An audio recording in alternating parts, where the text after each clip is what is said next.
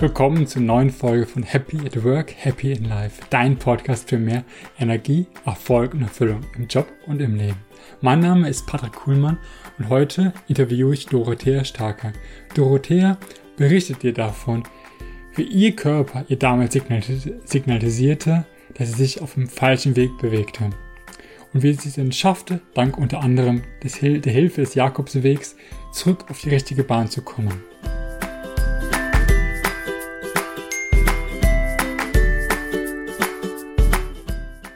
Hallo Dorothea, schön, dass du dabei bist. Hi Patrick, danke für die Einladung. Ja, sehr gerne doch. Genau, heute geht es ja um dich, um deinen Weg. Ähm, wir versuchen immer hier im Podcast möglichst viele interessante Leute reinzubringen und deren Weg ein bisschen zu beleuchten. Und bei dir gab es ja auch so ein paar sagen mal, Gabelungen oder Veränderungen über den Jakobs, Jakobsweg, wo wir nachher zum Sprechen kommen. Und jetzt, du jetzt zur ähm, Organisationsberaterin geworden, bist ein Business Coach. Mhm. Ähm, aber genau, lass uns mal zurückgehen. Wie fing das alles so ein bisschen an? Geht ja meistens immer ein bisschen los.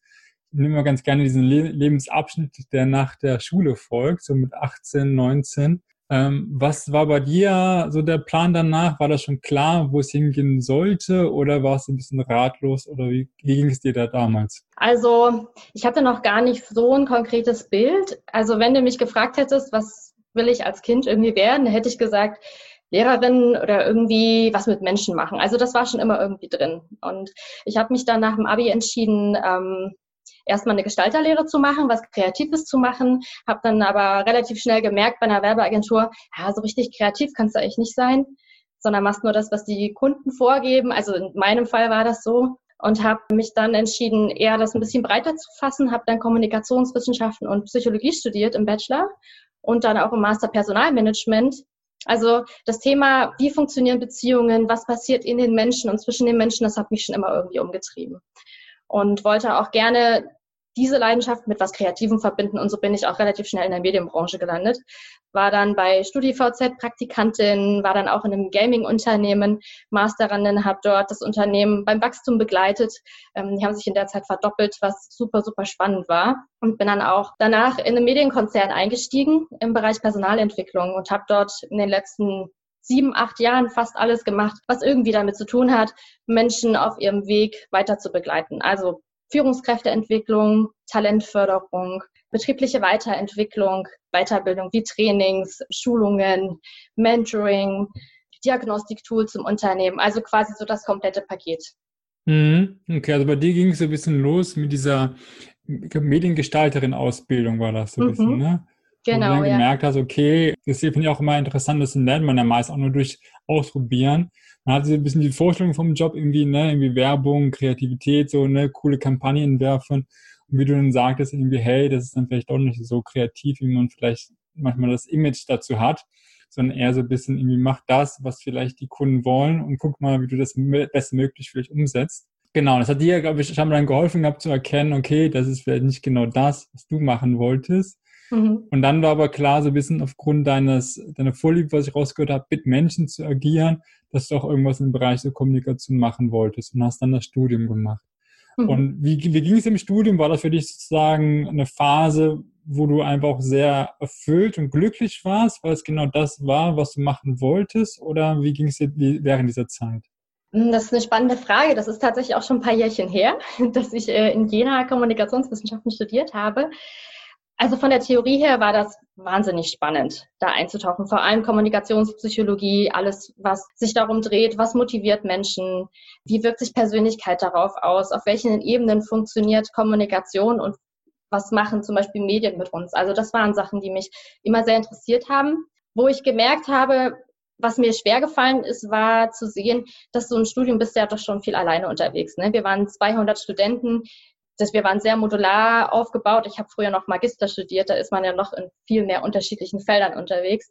Und da habe ich schon gemerkt, ja, man ist halt schon auf weiter Flur und dieser Gemeinschaftssinn, der war da gar nicht so da. Also ich habe schon länger gebraucht, um dann zu gucken, was kann denn überhaupt mein Weg sein. Also das ist irgendwie immer noch ein Thema. Ich glaube, ich bin immer irgendwie auf der Suche.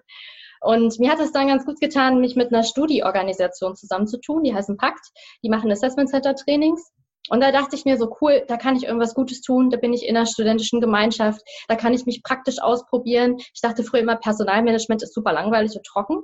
Und dort habe ich den ersten Zugang dazu bekommen, nämlich über das Thema Assessments, Diagnostik, Bewerbungstrainings und habe gemerkt, krass, Personal ist einfach so ein weites Feld, weil du Schnittstellen mit allen möglichen Bereichen hast, in Fachbereiche, ins Marketing wie bei Employer Branding oder Personalmarketing in die Diagnostik, Personalentwicklung, Unternehmensführung, also super viel. Und da greift dann wieder das Thema Kreativität mit rein, ne? ganz viel zu gestalten und ganz viele verschiedenste Menschen auch kennenzulernen mit unterschiedlichsten Hintergründen. Da habe ich dann so gemerkt, hey, wieso mache ich nicht einfach das? Bin dann daher in den Personalbereich gegangen, ja. Ja, cool. Also genau durch auch wieder ausprobieren, letztendlich im Studium, in dem Fall ne, durch die Organisation. Hast du ein bisschen gemerkt für dich, okay, das passt ganz gut und da willst du ein bisschen mehr reingehen. Ja, genau. Und hast dann während auch das, das Masterstudium gemacht und mhm. dann ähm, genau ging es bei dir los mit der Konzernkarriere sozusagen. Und genau, wie war für dich dann die Konzernkarriere? War das erstmal soweit gut? Ja, das ist total spannend. Also ich habe mir immer gesagt, ich bleibe in der Berliner Startup-Szene. also gerade in so Wachstumsfeldern unterwegs zu sein, in kreativen Feldern, wo ganz viel passiert, da habe ich mich immer total wohl gefühlt und habe aber relativ schnell gesehen, okay, wenn du halt noch vom Studium kommst und ähm, keine Berufserfahrung hast, ist es gar nicht so einfach, da Fuß zu fassen. Vor allem, wenn man im konzeptionell strategischen Bereich auch unterwegs sein möchte. Und da habe ich dann zufällig die Anzeige gesehen bei dem Unternehmen, wo ich dann gearbeitet habe und habe mir gedacht, ja, cool, mache ich. Also das war so ein HR-Trainee mit Schwerpunkt Konzeption. Ich bin dann von Berlin nach München gezogen dafür. Und witzigerweise bin ich dort beim Bewerbungstag aufgeschlagen und habe die Zeit verplant. Also es ging, glaube ich, um zwölf los. Und ich bin dann mit meinem Backpack losgezogen, hatte noch meine Chucks an, sitze in der U-Bahn. Jemand, also alle, die in München wohnen, kennen das wahrscheinlich, so Sendinger Tor mitten in der Stadt. Denk mir, ja, ich gucke nur mal lieber, wer meine Interviewpartner sind, damit ich die Namen im Kopf habe. Gucke auf die Uhr, es ist 11.59 Uhr und dann steht los, das Assessment Center startet um 12 Uhr. Ich denke mir so, ja, jetzt habe ich drei Tage lang einen Case vorbereitet, bin von Berlin nach München gefahren, nur um jetzt irgendwie alles zu verpennen. Also und dann dachte ich mir, okay, Tia, du hast jetzt nichts zu verlieren. Dann bin ich irgendwie raus, habe mich in ein Taxi gesetzt, habe mich dahin fahren lassen, habe am Empfang mein, ich bin auch noch mit dem Backpack-Rucksack angekommen, ne, habe meinen Backpack-Rucksack dahin geworfen, auf dem Weg irgendwie die Schuhe gewechselt und bin da in dieses Assessment Center reingeworfen worden. Und ich habe ja schon gesagt, ich habe vorher Assessment Center Trainings mitgemacht. Ich weiß, dass es wirklich fatal ist, wenn man eine halbe Stunde zu spät kommt. Die sind eng getaktet. Aber ich dachte mir, hey, ich habe nichts zu verlieren. Ja, die können mich rausschmeißen, so what? Und dann hieß es so, ja, gut, jetzt sind Sie ja da, machen Sie mal eine Selbstpräsentation. Ich habe mich auf nichts vorbereitet und ich glaube, das war dann auch ganz gut, weil ich A gemerkt habe, die geben mir eine Chance, obwohl ich zu spät kam. Und dadurch, dass ich mich nicht vorbereitet habe, dachte ich mir, jetzt ist auch egal.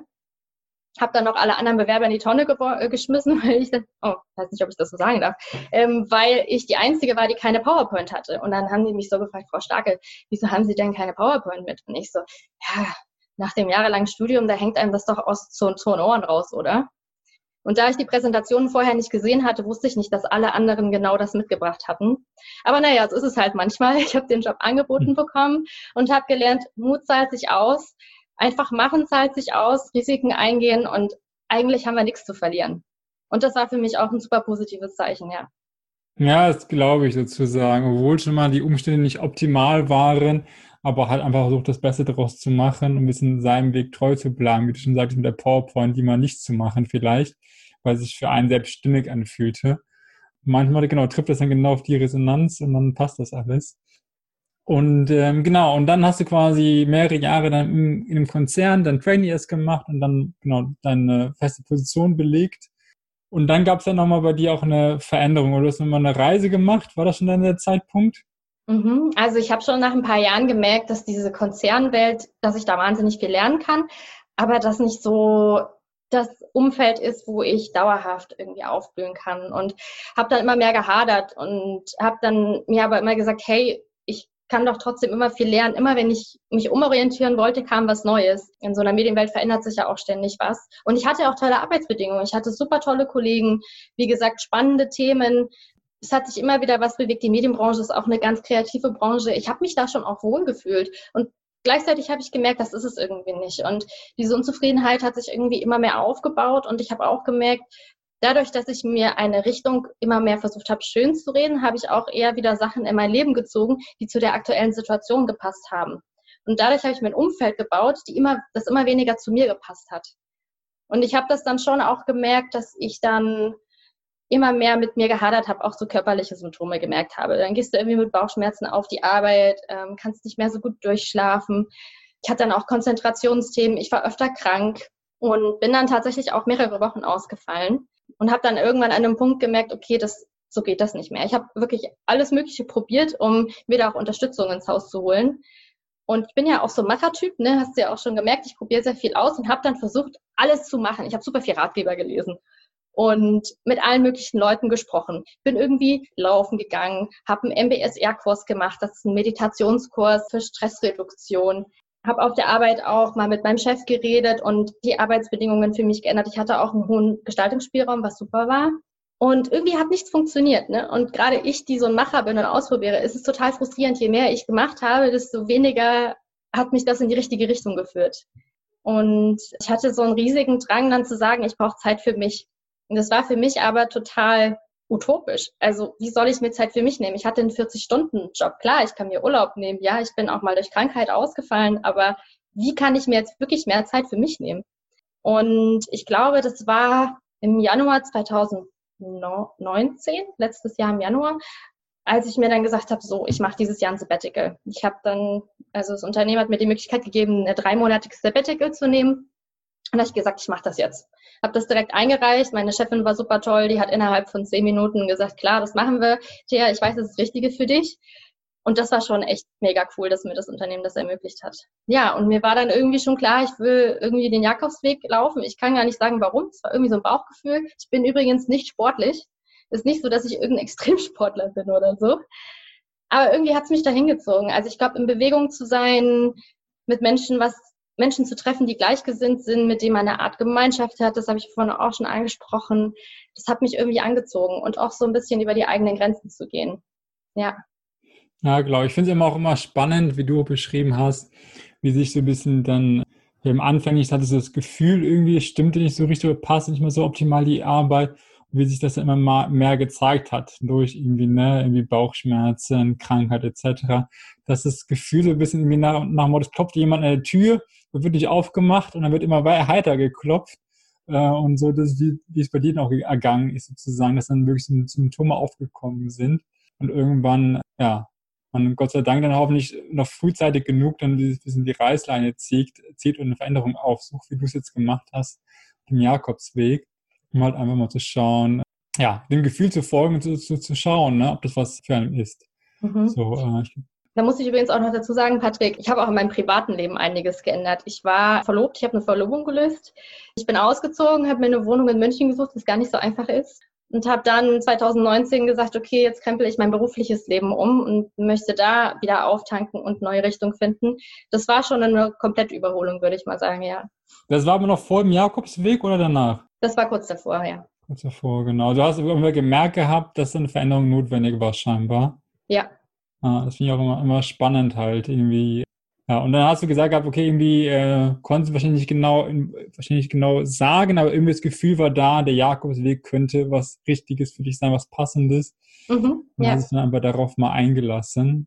Und wie ging es dir dann? Ähm, mit, also wie lange warst du da genau dann da am Jakobsweg? Wie lange ging das Ganze? Also ich bin damals den Camino del Norte gelaufen. Ich bin Ende Mai losgelaufen. Und der Camino del Norte geht an der Nordküste in Spanien lang. Also er startet an der spanisch-französischen Grenze und geht, wie gesagt, die Nordküste Richtung Westen bis nach Santiago de Compostela. Und dann gibt's noch mal, jeder, der irgendwie schon mal da war, ähm, kennt das, da gibt's noch mal 90 Kilometer ans Cap Finisterre. Das ist so der westlichste Punkt von Spanien, wo dann so dieser Leuchtturm steht und der Null-Kilometer-Stein, das offizielle Ende quasi vom Jahr. Mhm.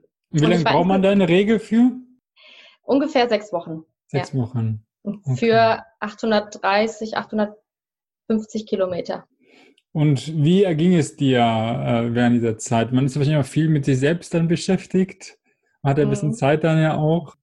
Genau, erzähl mal. Nimm uns mal mit so ein bisschen in die Schuhe, wie du dann gewandert bist und wie es dir ergangen ist. Ja, also es war total spannend. Ich muss dazu sagen, ich habe vorher mal so eine kleine, einen kleinen Prototypen gemacht. Ich bin den wie heißt der nochmal, in Portugal äh, den, äh, den Jakobsweg gelaufen von Porto nach Santiago de Compostela. Das habe ich mal im Urlaub gemacht für zwei Wochen und habe da so ein bisschen Blut geleckt. Das heißt, ich habe mich schon ein bisschen vorbereitet gefühlt, habe dann so meine Sachen gepackt und das Wichtigste ist, glaube ich, schon die Vorbereitung. Also, dass man gute Schuhe dabei hat und dass man die Sachen im Rucksack dabei hat, die man braucht. Das sind meistens so sieben bis neun Kilo, aber auch nicht mehr. Und sieben bis neun Kilogramm, um irgendwie zwei Monate unterwegs zu sein, ist schon krass wenig. Mhm. Das heißt, ich musste mich schon auf das Wesentliche reduzieren. Und das ist schon eine Challenge, weil man sonst eigentlich alles um sich herum hat, was man so braucht. Wir sind ja in so einer Wohlstandsgesellschaft. Und ich glaube, das hat mich aber auch so angezogen. Also wirklich nur alles dabei zu haben, was ich brauche und jeden Tag woanders zu übernachten und ich habe alles bei mir. Und das war schon cool. Und dann ähm, habe ich mich Ende Mai in München einfach in den Zug gesetzt. Ich hatte auch ich habe wirklich sonst nichts geplant. Ne? Ich habe mich einfach in den Zug gesetzt, bin mit dem Zug dann über zwei, drei Tage durch Frankreich gefahren bis zur Grenze und bin dann dort direkt losgelaufen. Und dachte mir so, ja, ich kenne das ja schon mit dem Jakobsweg, ne? alles kein Problem. Und habe aber tatsächlich ein bis zwei Wochen gebraucht, um überhaupt erstmal in diesen Pilgermodus zu kommen. Und das war super frustrierend. Also ich kam mir wirklich am Anfang vor, als würde ich irgendwie simulieren, ne? als würde ich irgendwie Pilgern spielen. Ich habe mich nicht so gefühlt, als wäre ich Pilger. Und habe auch gemerkt, dass ich komplett überfordert war. Einmal körperlich, weil ich das einfach gar nicht gewohnt war, jeden Tag 20 bis 30 Kilometer zu laufen mit ungefähr 11 Kilogramm Gepäck. Man hat ja auch noch Wasser und Proviant dabei. Auch noch über Höhenmeter, weil gerade ähm, der Start vom Camino del Norte ist Steilküste. Und ich war auch alleine unterwegs. Und was ich auch unterschätzt habe, ist tatsächlich die mentale Challenge.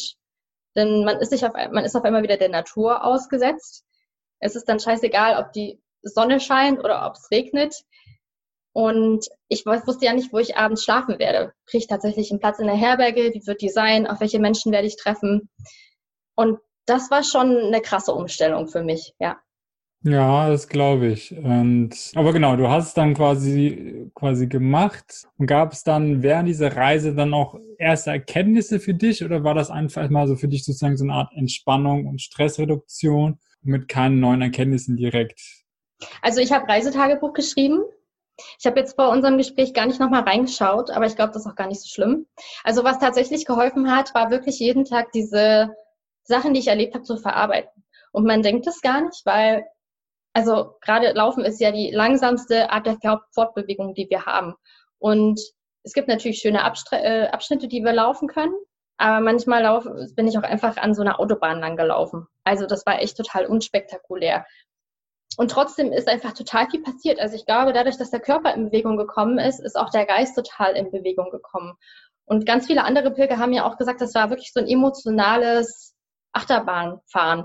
Man durchlebt so viele verschiedene Momente, aber auch so intensiv mittlerweile, weil man immer in diesem Moment drin ist und man kommt ja dann nicht einfach raus. Man kann sich nicht einfach hinsetzen und dann sagen, so Schluss für heute, weil ich musste ja ankommen in der Herberge. Ich musste dann schon irgendwie da durch. Und gleichzeitig ist es eine totale Erholung für das Gehirn, weil ich mich mit praktischen Sachen beschäftigt habe. Nämlich, wie geht's, wie geht's meinen Füßen? Wo kriege ich das nächste Wasser? Wo kriege ich was zu essen? Wie sieht die nächste Etappe aus? Wo kann ich meine Sachen auswaschen? Ich hatte ja nur zwei Paar Socken, zwei T-Shirts und zwei Hosen. Ich musste die ja irgendwie reinigen, damit ich die beim nächsten Tag wieder benutzen kann. Also dadurch, dass ich mich nur mit praktischen Sachen beschäftigt habe, kam ich nicht mehr ins Grübeln mit diesen ganzen Alltagssachen, die mich irgendwie beschäftigen. Und alles, was so in meinem Kopf drin war, wie ich schaffe das nicht oder die anderen sind schneller als ich, das hat nicht so eine große Rolle gespielt, weil ich musste ja gerade dadurch. Mhm. Und das war schon, schon auch sehr, sehr spannend zu sehen. Und ich glaube, was ich auch für mich mitgenommen habe, ist, also so ein Pilgertag sieht ja so aus, du stehst morgens um sechs, um sieben auf, rollst deinen Schlafsack zusammen, machst dich irgendwie kurz frisch, spätestens um sieben wirst du aus der Herberge geworfen, dann machen die zu und dann gehst du halt los, ne?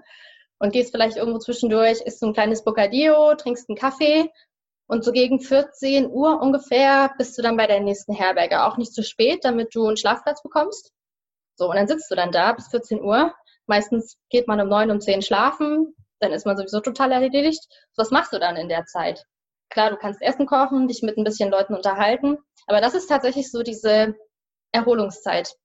Einmal, was der Körper braucht, um überhaupt am nächsten Tag wieder weitergehen zu können, aber auch was dieser Geist braucht. Und das ist mir so stark bewusst geworden, dass diese Pausen einfach so elementar sind und die auch dazugehören, um Leistung zu erbringen. Also ich übertrage das auch immer gerne ins Arbeitsleben. Wir denken immer, wir müssen liefern, liefern, liefern und abends gehen wir dann noch irgendwie so zum Socializen oder müssen auch noch ganz viele Erfahrungen haben. Aber wann resetten wir uns denn mal und wann verarbeiten wir das denn? Und mir hat das absolut geholfen, auch diese Ruhe zu haben, bis hin zur Langeweile und wirklich Tagebuch zu schreiben und alles runterzuschreiben. Gespräche, die ich mit anderen hatte, wie ich mich an dem Tag gefühlt habe, wie meine Grenzen sind. Und tatsächlich sind diese Notizen auch nur von diesen Tagen. Da ist keine Notiz von, was ich früher mal erlebt hatte oder was ich morgen oder übermorgen machen will. Also ich glaube, auch dieses im Moment sein war sehr heilsam, ja. Mhm, das glaube ich. Und es ist so typisch, ich habe selbst noch nie gemacht gehabt, aber dass man meistens quasi dann um 7 Uhr dann rausgeworfen wird und dann meistens sozusagen einen halben Tag geht bis 14 Uhr und dann mhm. meistens pausiert, sozusagen bis zum Abend schläft und wieder weiter. Ist das so ein typischer Ablauf? Ja, ich würde schon sagen. Okay. Also was ähm, auch mit dazu gehört, sind tatsächlich ganze Pausentage. Also ich habe die ungefähr ähm, alle sieben Tage einmal gemacht, dass man gar nicht läuft, sondern sich wirklich nur erholt. Und das ist auch wirklich, wirklich wichtig gewesen. Und auch da war der Kopf, ist der nicht stehen geblieben, sondern ist weitergelaufen. Und das waren auch die Tage, wo wir uns neu organisiert haben. Also mit mir meine ich auch andere Pilger. Wir haben uns dann auch mal in Pilgergruppen zusammen, zusammengefunden, wo man mal wirklich Klamotten in die Waschmaschine stecken konnte oder mal für ein paar Tage Vorlauf auch mal so ein bisschen die Etappen geplant hat. Also komplett ohne Planung ging es auch nicht. Aber es ist tatsächlich eher so dieses kurzfristige. Ich weiß nicht, Patrick, ob dir das so bekannt ist. Ich, ich glaube schon. Also so dieses klassische agile oder iterative Arbeiten kann man auch schön auf diesem Pilgerweg beobachten, denn du hast irgendwie ein Gesamtziel, wo du hin möchtest und es lohnt sich aber nicht alles komplett zu planen, wie so eine, bei, bei einer Projektplanung, sondern wirklich nur in kurzen Sprints oder Abschnitten zu sehen. Sagen wir mal so in zwei oder drei Tagesintervallen. Und dann zu schauen, okay, mh, hm, Du machst dann auch so Real-Data-Checks. Das heißt, du guckst dann tatsächlich, wie ist das Wetter, wie lange sind die Etappen, wie viele Herbergen gibt es, wie viele Pilger sind unterwegs, wie geht es eigentlich meinem Körper und meinen Füßen, wie viel bin ich in der Lage gerade zu laufen. Und anhand dieser Informationen macht man dann diese Kurzzeitplanung. Und nach zwei, drei Tagen geht es dann wieder weiter, dass man wieder plant. Und auch auf, auf dem Weg in den, an den verschiedenen Tagen können auf einmal Änderungen entstehen, indem es einen Wetterwechsel gibt oder auf einmal eine Routenänderung. Oder es gibt eine Gaststätte und Herberge, die steht bisher noch nirgendwo, weil die komplett neu sind. Aber du sagst so, ey, ist ja voll geil, ich fühle mich hier total wohl, also bleibe ich hier einfach.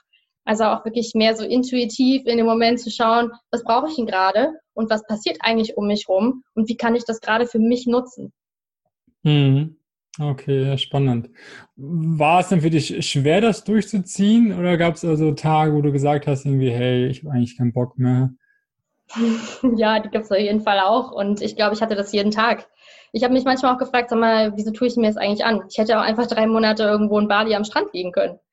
Und was hat dir irgendwie geholfen, dann dabei zu bleiben? Die Menschen, die ich getroffen habe und die Geschichten, die ich von denen gehört habe. Und in Gemeinschaft zu sein, hat auch wahnsinnig geholfen, sich einfach praktisch auszuhelfen, ähm, wenn man abends zusammen was kocht, gemeinsam plant. Wir hatten einen in der Gruppe, der war zum Beispiel Spanier. Das ist, ich ich kann kaum Spanisch. Das hat natürlich wahnsinnig geholfen, wenn wir tatsächlich Unterstützung brauchten. Oder wenn dir jemand ein Pflaster oder eine Kopfschmerztablette gibt, weil du einfach nicht alles dabei hast. Ne? Bei sieben bis, bis neun Kilo kannst du nicht alles dabei haben, was du immer brauchst. Und auch diese mentale Unterstützung. Es gab immer jemanden, der irgendwie durchgehangen hat. Und dann gab es andere, die dich einfach mental unterstützt haben. Und die haben dann einfach mehr für dich abgenommen und am nächsten Tag ging es wieder. Also diese Gemeinschaft, die dann einfach wirklich da ist, einem, einem hilft. Und ähm, genau, dann hast du quasi die sechs Wochen sozusagen äh, durchgezogen, tapfer und äh, den äh, Jakobsweg gemeistert.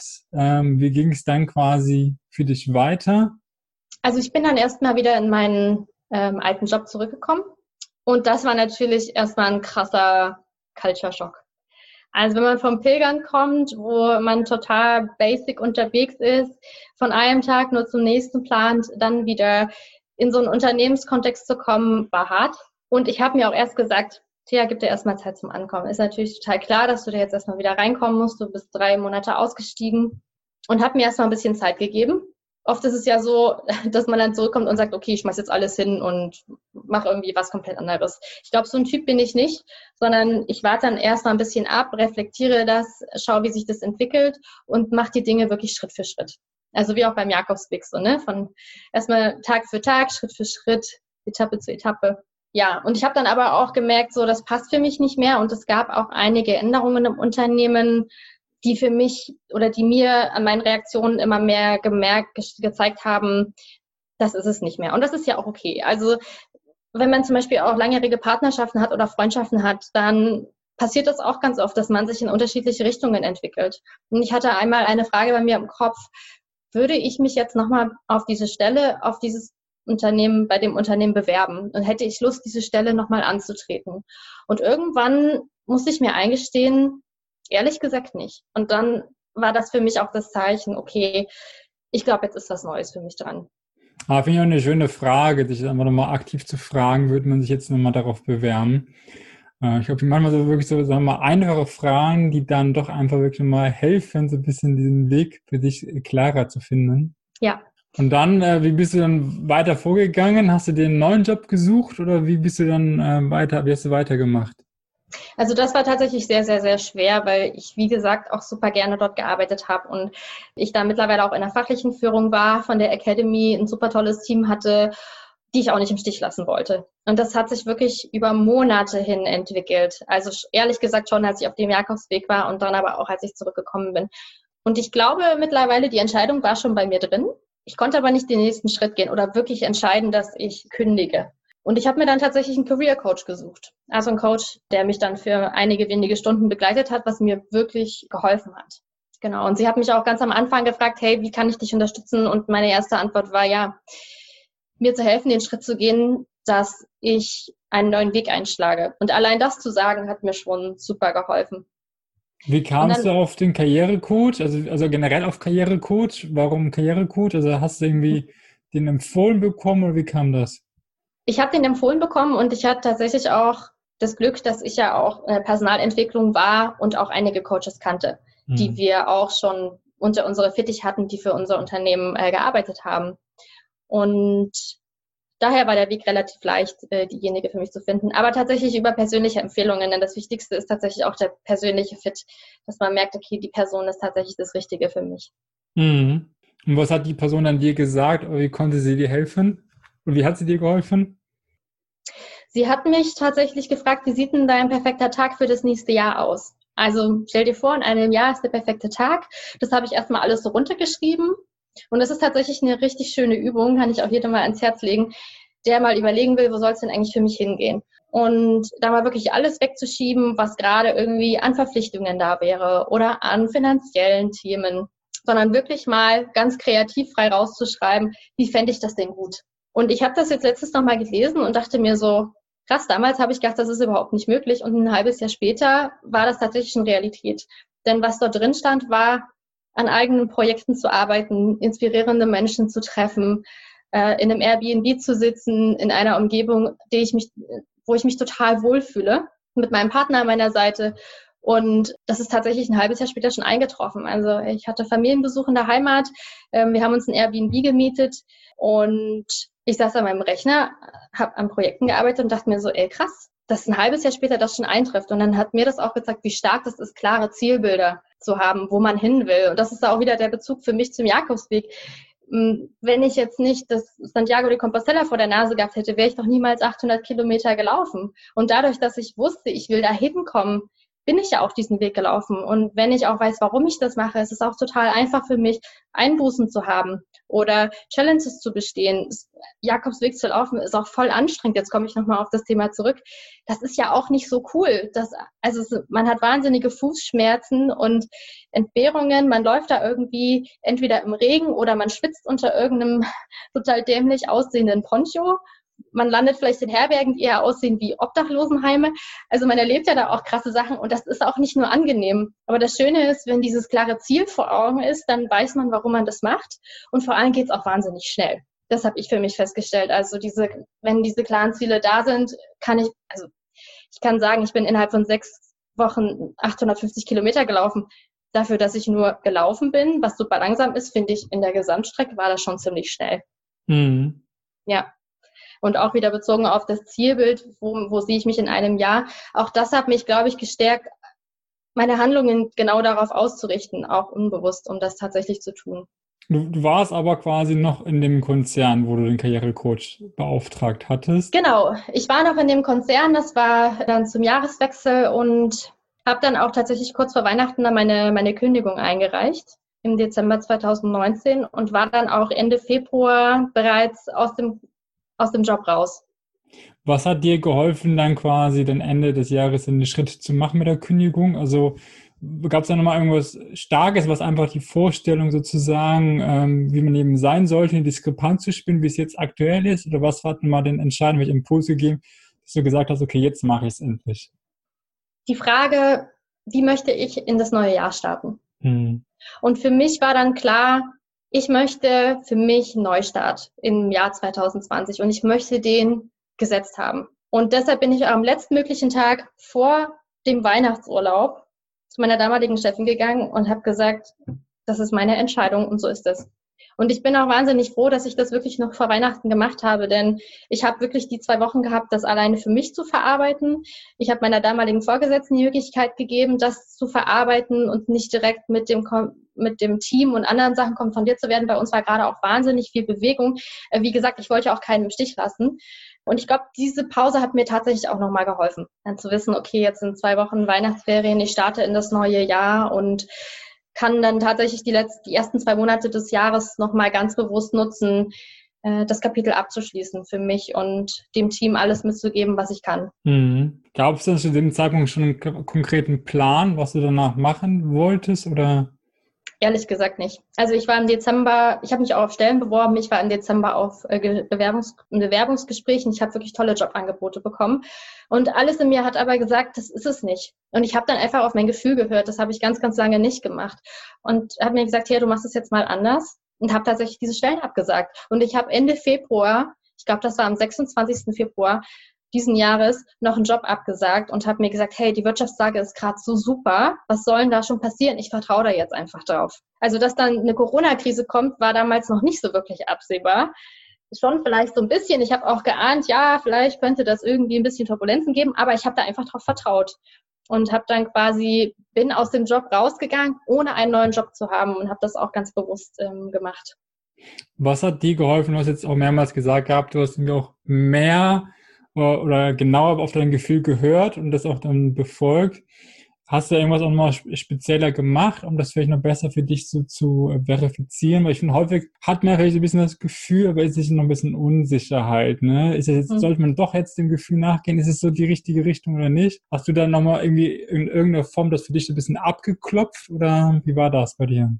Ja, also ich habe ganz früher immer so rationale Entscheidungen getroffen, sehr vernunftsbasierte. Und natürlich habe ich auch eine Pro- und Con-Liste gemacht. Und eine Sache, die mir sehr geholfen hat, war wirklich auch mal verschiedene Szenarien aufzuschreiben in so einer Art Matrix, also ich weiß gar nicht mehr genau, wie sie aussieht, aber ich habe verschiedene Szenarien aufgeschrieben. Was wäre denn möglich? Also zum Beispiel direkt in einen neuen Job gehen oder zwei, drei Monate Pause und danach erst einen neuen Job antreten, also quasi das Startdatum etwas zu verschieben oder in die Unsicherheit zu gehen, ohne einen neuen Job zu haben und habe die einfach mal farblich markiert mit einer Ampel. Was ist für mich rot, was ist für mich gelb, was ist für mich grün? Und dann kam relativ schnell raus, in die Unsicherheit zu gehen, ohne einen neuen Job zu haben, ist für mich grün. Das ist eine Bauchentscheidung gewesen, die ich irgendwie visualisiert habe, die aber für mich mit meinem Kopf überhaupt nicht zusammengepasst hat. Ja, wie, wie, wie soll das denn funktionieren? Und dieses Bild ist mir aber immer wieder im Kopf geblieben. Und ich habe mir dann gesagt, ich, ich mache das jetzt einfach. Und tatsächlich war dieses, ich mache das jetzt einfach oder ich mache das jetzt trotzdem auch ein Prozess. Ich war trotzdem noch in Gesprächen. Also ich glaube, diese, diese Matrix mit diesen Ampel Farben. Das habe ich im Januar gemacht. Und ich war ja trotzdem im Januar, Februar noch in Bewerbungsgesprächen und wir sind sogar bis zur Konditionsverhandlung gekommen. Und das war für mich auch vom Kopf her alles super. Die Menschen waren auch toll, die Themen waren super. Und trotzdem hat bei mir was gesagt, irgendwie ist es das nicht. Und ich glaube, je näher der Vertragsabschluss kam, desto mehr habe ich bei mir gemerkt, das passt nicht. Und was mir geholfen hat, war natürlich auch die schwere Zeit, die ich vorher hatte.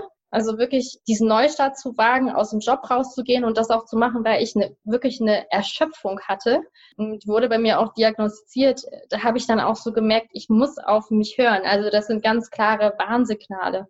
Und was mir auch geholfen hat, war, das habe ich aus dem MBSR-Kurs mitgenommen, ist wirklich immer mal wieder so Mini-Meditation zu machen oder zwei Minuten Stille einzu, ähm, einzunehmen. Und das hat mir auch geholfen, mal meine Körperreaktion wieder besser kennenzulernen und zu wissen, wie, wie reagiert mein Körper. Und dann war, sag mal, Februar, März, Corona ging los.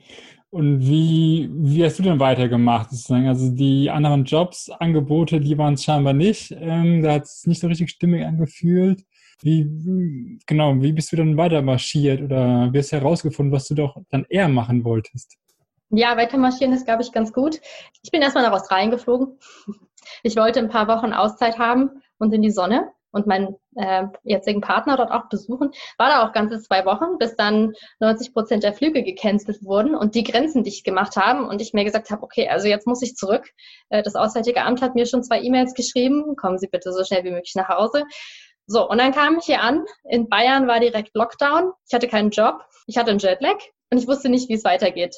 Das war schon wirklich eine Ausnahmesituation. Also wie für uns alle und für mich war es eben diese spezielle Situation. Auch ähm, dann alleine zu leben, in diesem Lockdown zu sein, ohne Struktur, ohne Perspektive, war schon eine Challenge. Und da habe ich ehrlich gesagt erst mal zwei Monate nicht wirklich viel gemacht. Also für mich war das ein Erfolgserlebnis zu sagen, ich koche regelmäßig was, ich gehe an der Isar spazieren, ich telefoniere mit Familie und Freunden, um erstmal so, ich mag, sag mal so, die Basisbedürfnisse und eine Grundstruktur wieder reinzubringen. Und auch das ist mir wahnsinnig schwer gefallen, weil ich einfach auch so ein dynamischer Mensch bin und ich mache eigentlich immer gleich total viel und habe auch Lust darin, in ganz vielen Sachen aufzugehen. Nur in dem Moment ging das einfach nicht. Und war dann aber auch schon an dem Punkt, wo ich dann gesagt habe, hey, Thea, du kennst es doch, ne? Ein Schritt nach dem anderen und dann irgendwann wird's besser und das wird schon.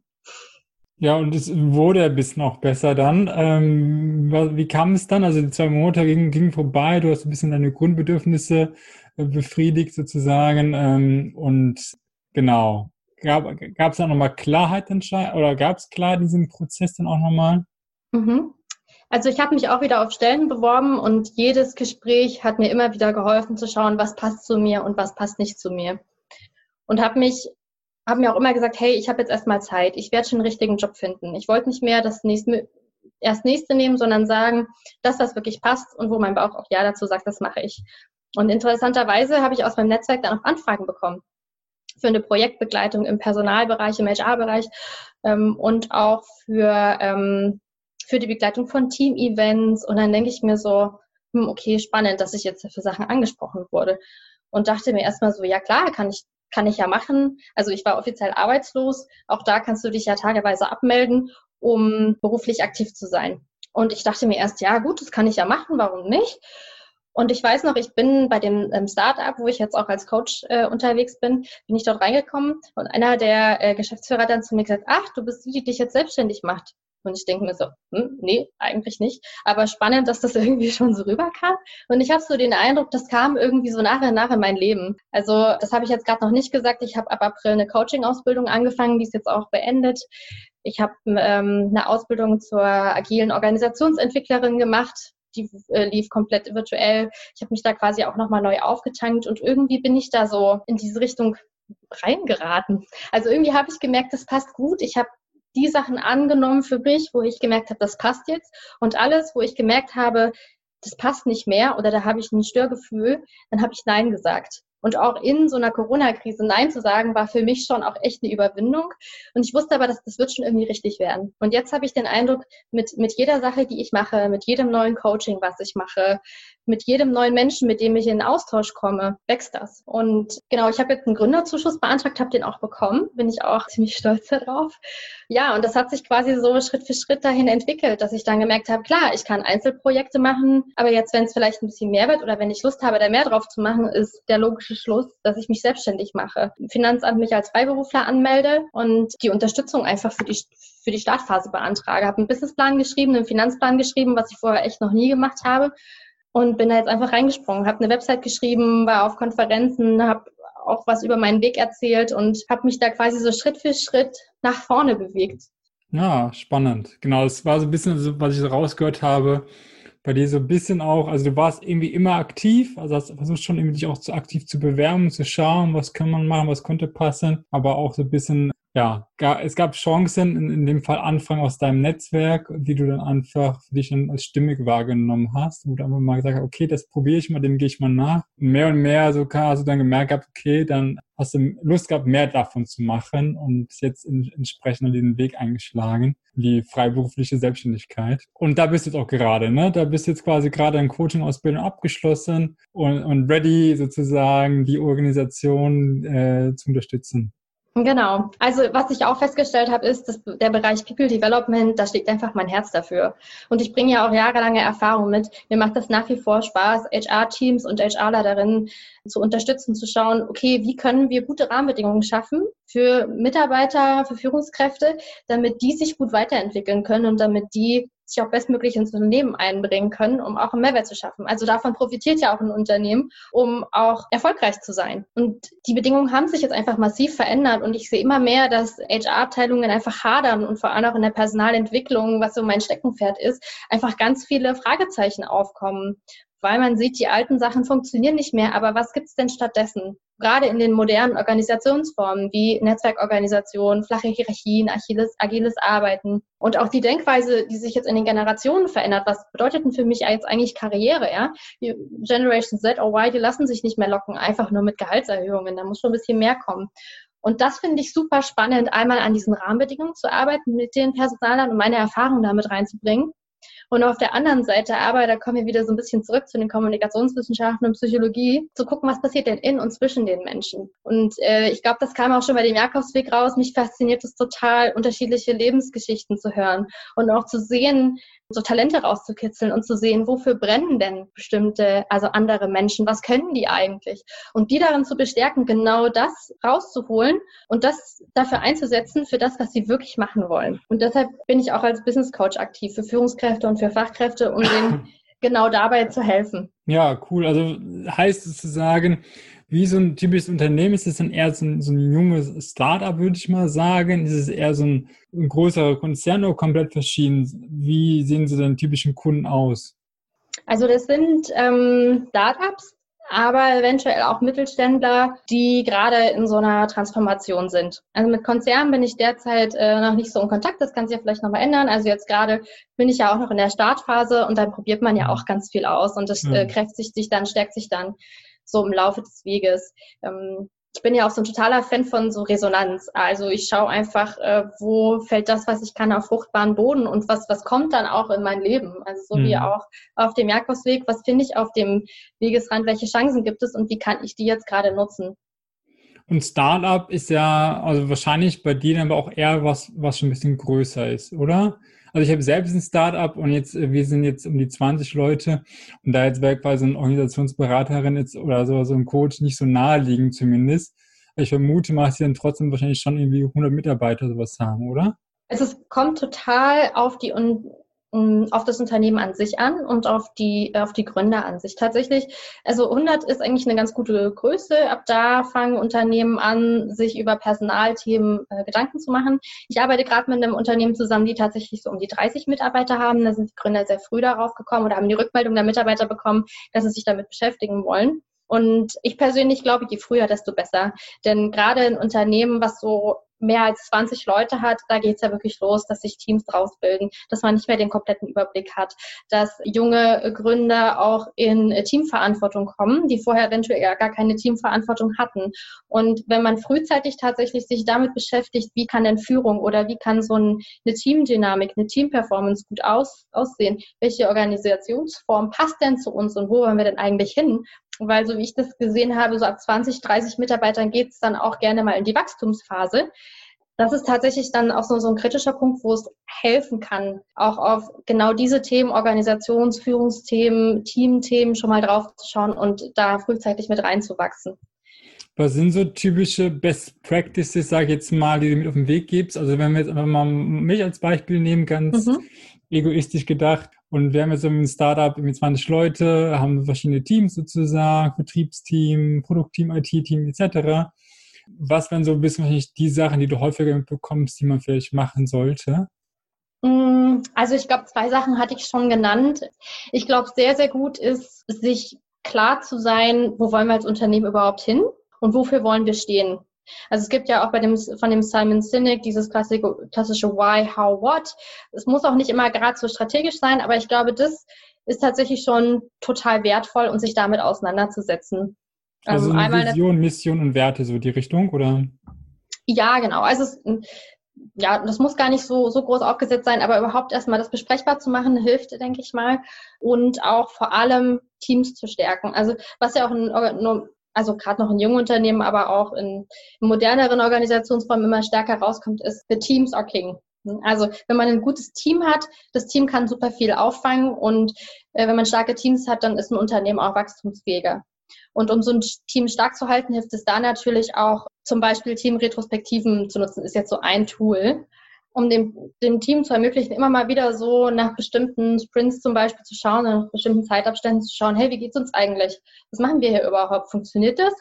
Müssten, was wollen wir anders machen? Gibt es Themen, die irgendwie rumbabern, die irgendwie gar nicht besprochen werden? Denn das sieht man ja immer mit. So eine Organisation besteht ja nicht nur aus irgendwie Tasks oder Strukturen, sondern da passiert ja ganz viel Kommunikation, da stecken Individuen auch drin. Ähm, ja, also es gibt ganz viele Sachen, mhm. auf die mhm. man dann schauen kann.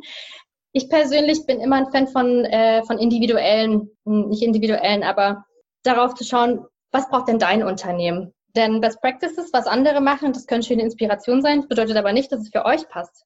Also gut ist tatsächlich zu schauen, wo wollt ihr hin und was macht euer Unternehmen aus? Welche, welche Ressourcen, welche Stärken habt ihr denn und wie könnt ihr die nutzen?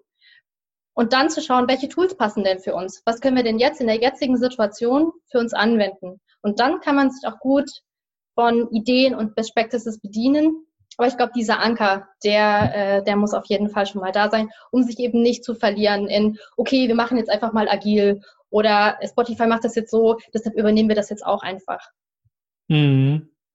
Und jetzt gerade bezüglich ist ja auch nochmal eine besondere Zeit aktuell merkst du, dass da nochmal bestimmte Herausforderungen gibt und ähm, hast auch vielleicht nochmal interessante, ja, vielleicht ja, Ideen oder äh, Sachen gesehen, wie Leute es quasi auch umsetzen. Also gerade, sagen wir, der persönliche Kontakt leidet, leidet ja häufig darunter jetzt gerade. Mhm. Genau, wie siehst du das sozusagen? Was sind ein bisschen deine auch Tipps in diesem Bereich?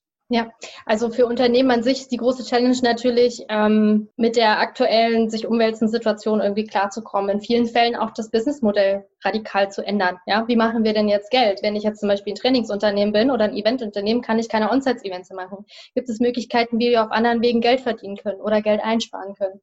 Und aber trotzdem uns jetzt nicht irgendwie den Ast absägen, um dann nach drei, vier Monaten komplett nackig dazustehen. Wenn ich jetzt alle kündige und ich muss es wieder von vornherein aufbauen, auch schwierig. Also das sind gerade so Themen. Dann natürlich auch das virtuelle Miteinander, das virtuelle Arbeiten und auch Selbstfürsorge. Auch die Frage, welche Verantwortung liegt beim Unternehmen und welche liegt beim Mitarbeiter. Zum Beispiel Arbeitsort. Muss ich mir jetzt dafür Sorge tragen, dass der Mitarbeiter einen Arbeitsplatz hat, der auch auf Dauer verträglich ist, wenn ich ein Jahr lang auf meinem Küchenstuhl sitze oder irgendwo eingeengt? Bin ich jetzt dafür verantwortlich? An sich schon, aber der Mitarbeiter sitzt ja im Homeoffice. Also das sind alles so Fragen, das ist nur ein ganz kleines Beispiel, die es dann beschäftigt. Und im, im, auf der Meta-Ebene, sage ich mal, vor allem auch das Thema Umgang mit Unsicherheit vor allem auch bei Führungskräften und ähm, bei Geschäftsführern, natürlich auch bei Mitarbeitern, behalte ich meinen Job oder nicht, wie jetzt mit unseren Projekten weiter, aber wirklich zu gucken, wie, was, was mache ich jetzt damit und was macht das mit mir und wie kann ich trotzdem handlungsfähig bleiben und irgendwie positiv, konstruktiv in die Zukunft gehen. Mhm. So ein bisschen pathetisch gesagt. Wie erlebst ja. du das?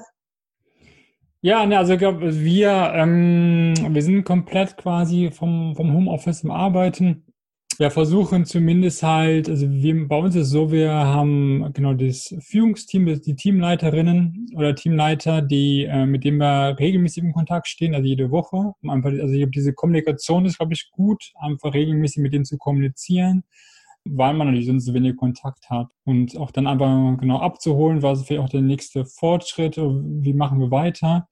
Und wiederum die Teamleiter wiederum mit ihrem Team einfach aktiv kommunizieren.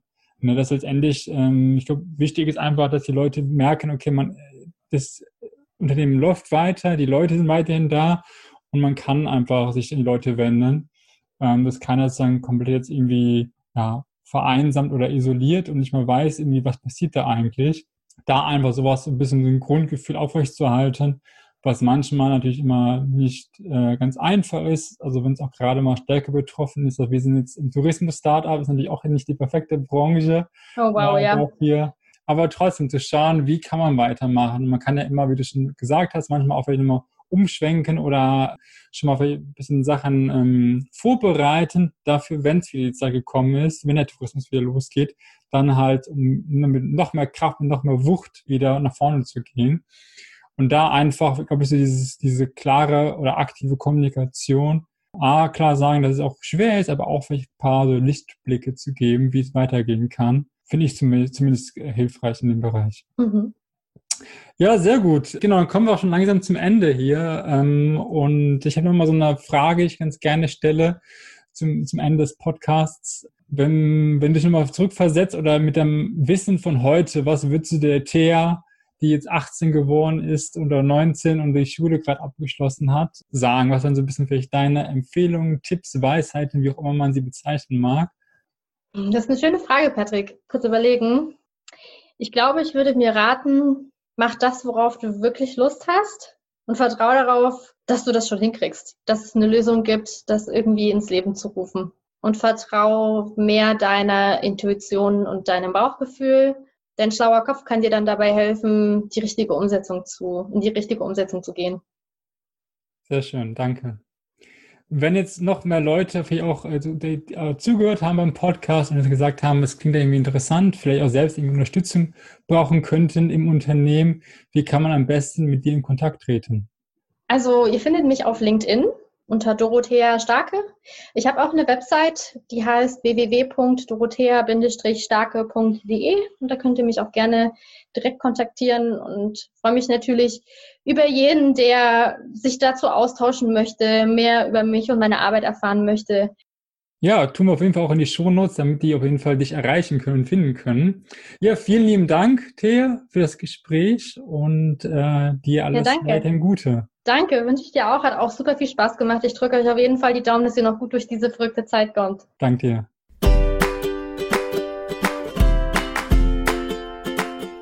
Wenn dir die Folge gefallen hat, dann teile sie gerne mit deinen Freunden. Vielleicht befindet sich auch gerade jemand in deinem Kollegen, Freundeskreis auf dem falschen Weg und tut es schwer, eine Veränderung einzuleiten. Dann teile ihm gerne diese Folge und helfe ihm dabei. Außerdem freuen wir uns immer riesig über Feedback.